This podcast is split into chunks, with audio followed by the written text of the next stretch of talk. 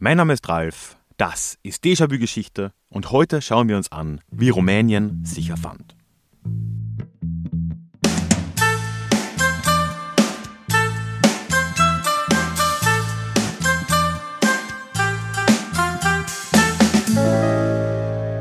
Hallo und herzlich willkommen zurück zu dieser neuen Ausgabe des Déjà-vu Geschichte Podcast.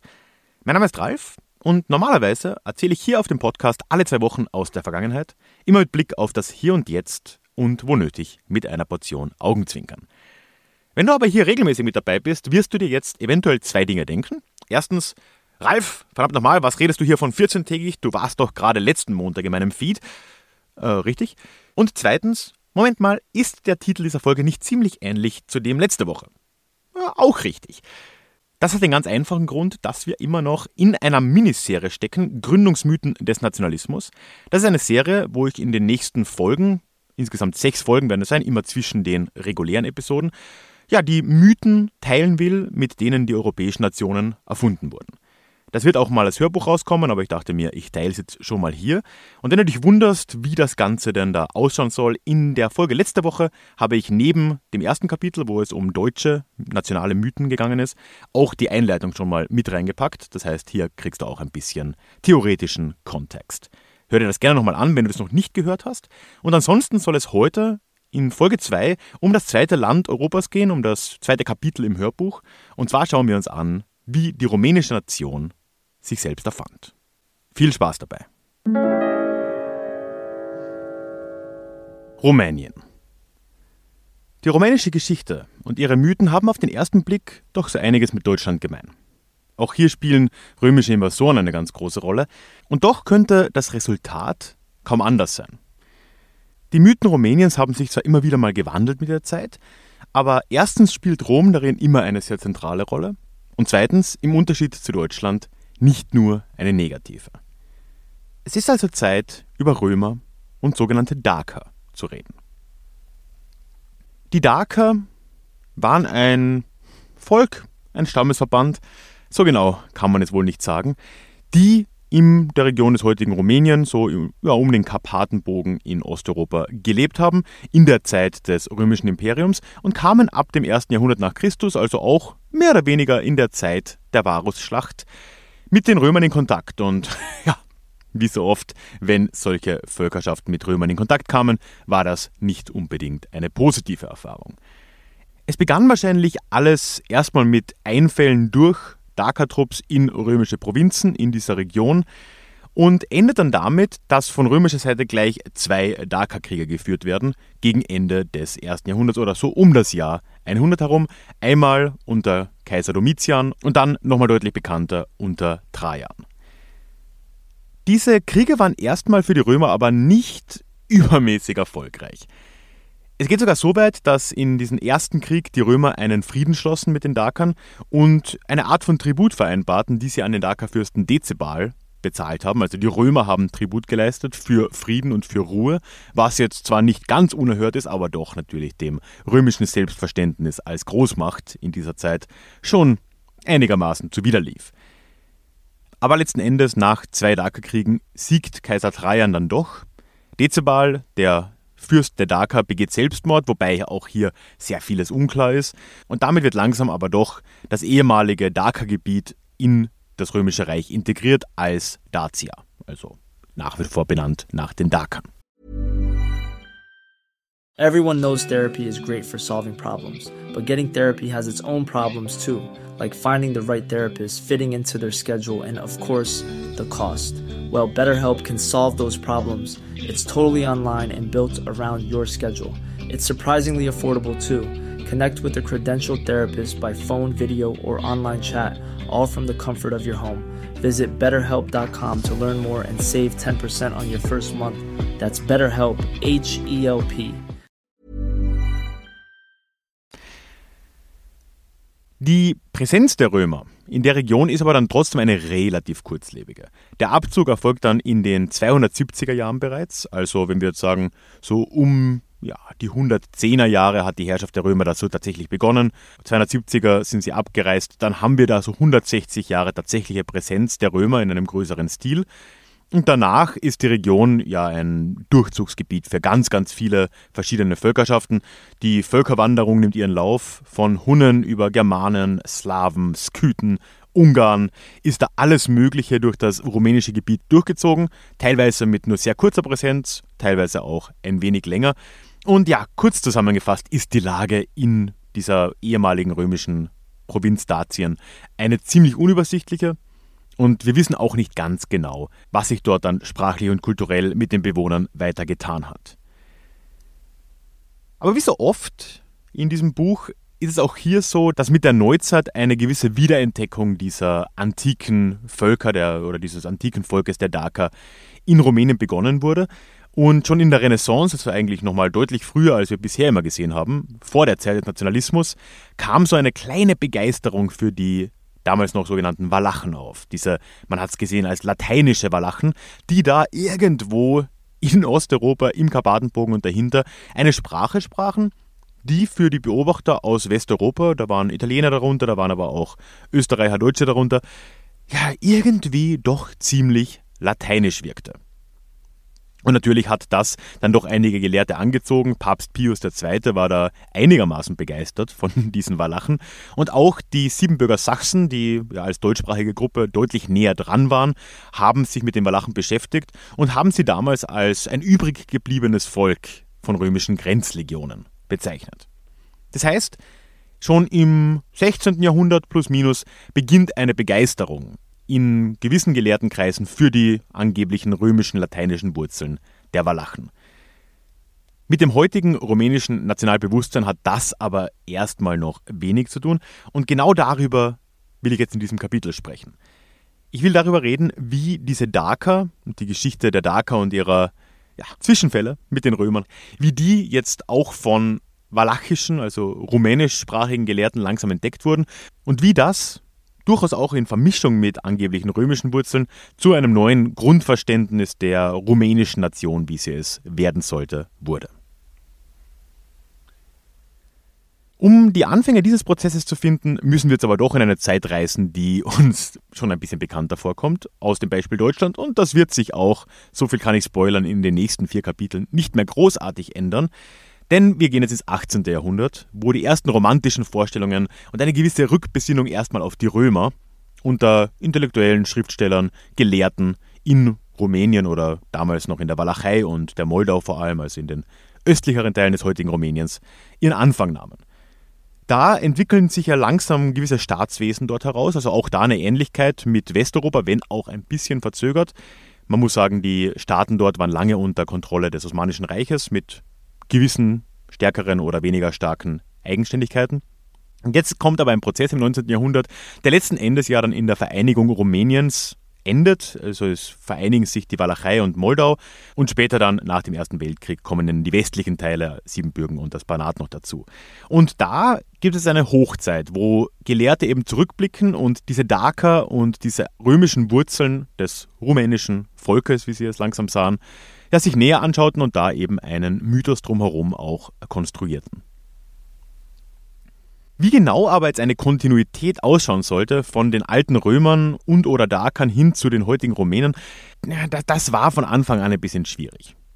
Es wurde dann davon gesprochen und hier konnte man ja alles behaupten im 18. und 19. Jahrhundert, weil es gab keine Quellen dazu oder sehr weniger Quellen, konnte man schlicht und ergreifend ja sagen, dass diese Grenzlegionen, von denen auch die Siebenbürger Sachsen schon gesprochen haben, tatsächliche Römer, wohl vielleicht auch vermischt mit Dakan, dazu kommen wir noch, sich einfach nach Abzug Roms in die Berge zurückgezogen haben und dort überstanden haben.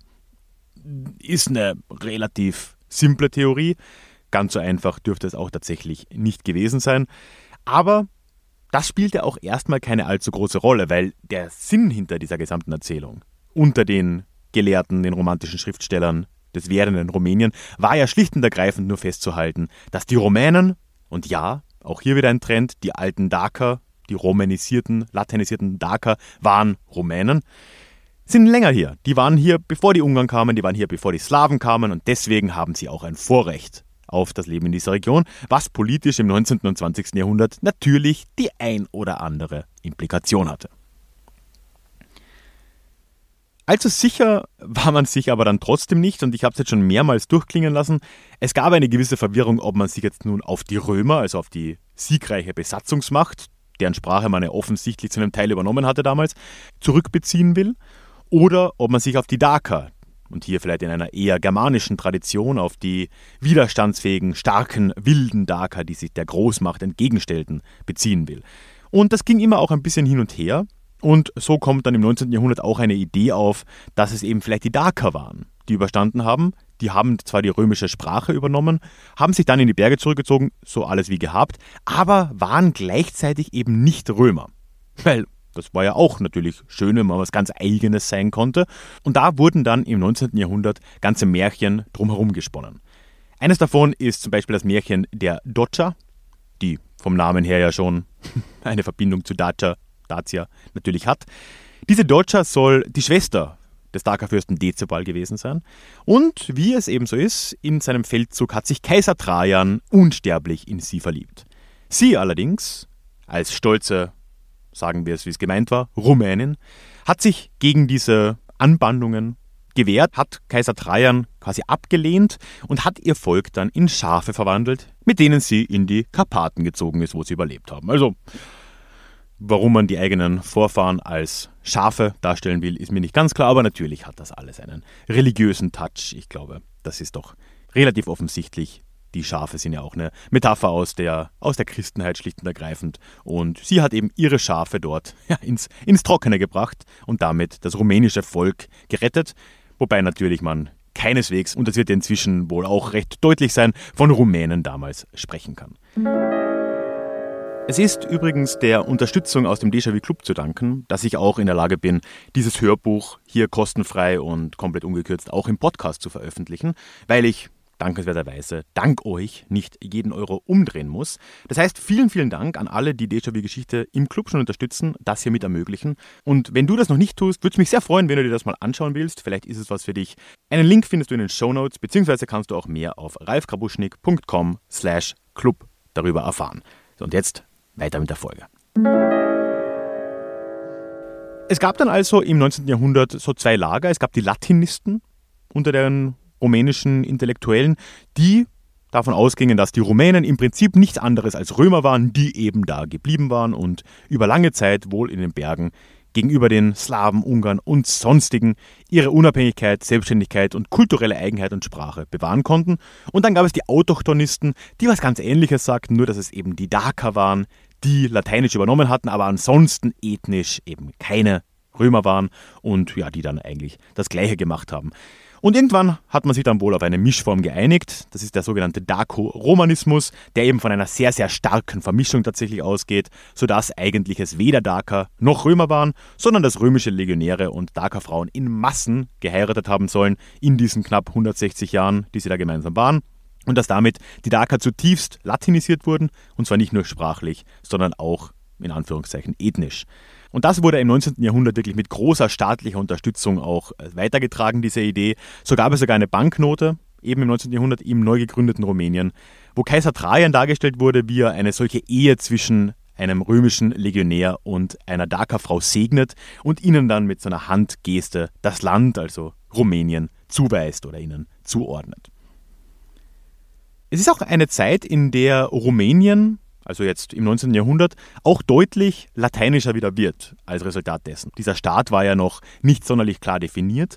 Und jetzt kommen einige Reformen zum Tragen, die Rumänien doch recht nachhaltig wieder latinisieren. Also da kommt erstmal natürlich die tatsächliche Latinisierung zum Tragen. Rumänisch, wenn man denn in der Sprache geschrieben hat, wurde sehr, sehr lange in kyrillischer Schrift geschrieben, was daran liegt, dass ja, die meisten Rumänen zu der Zeit orthodoxe Christen waren und dass eben dort die Norm war.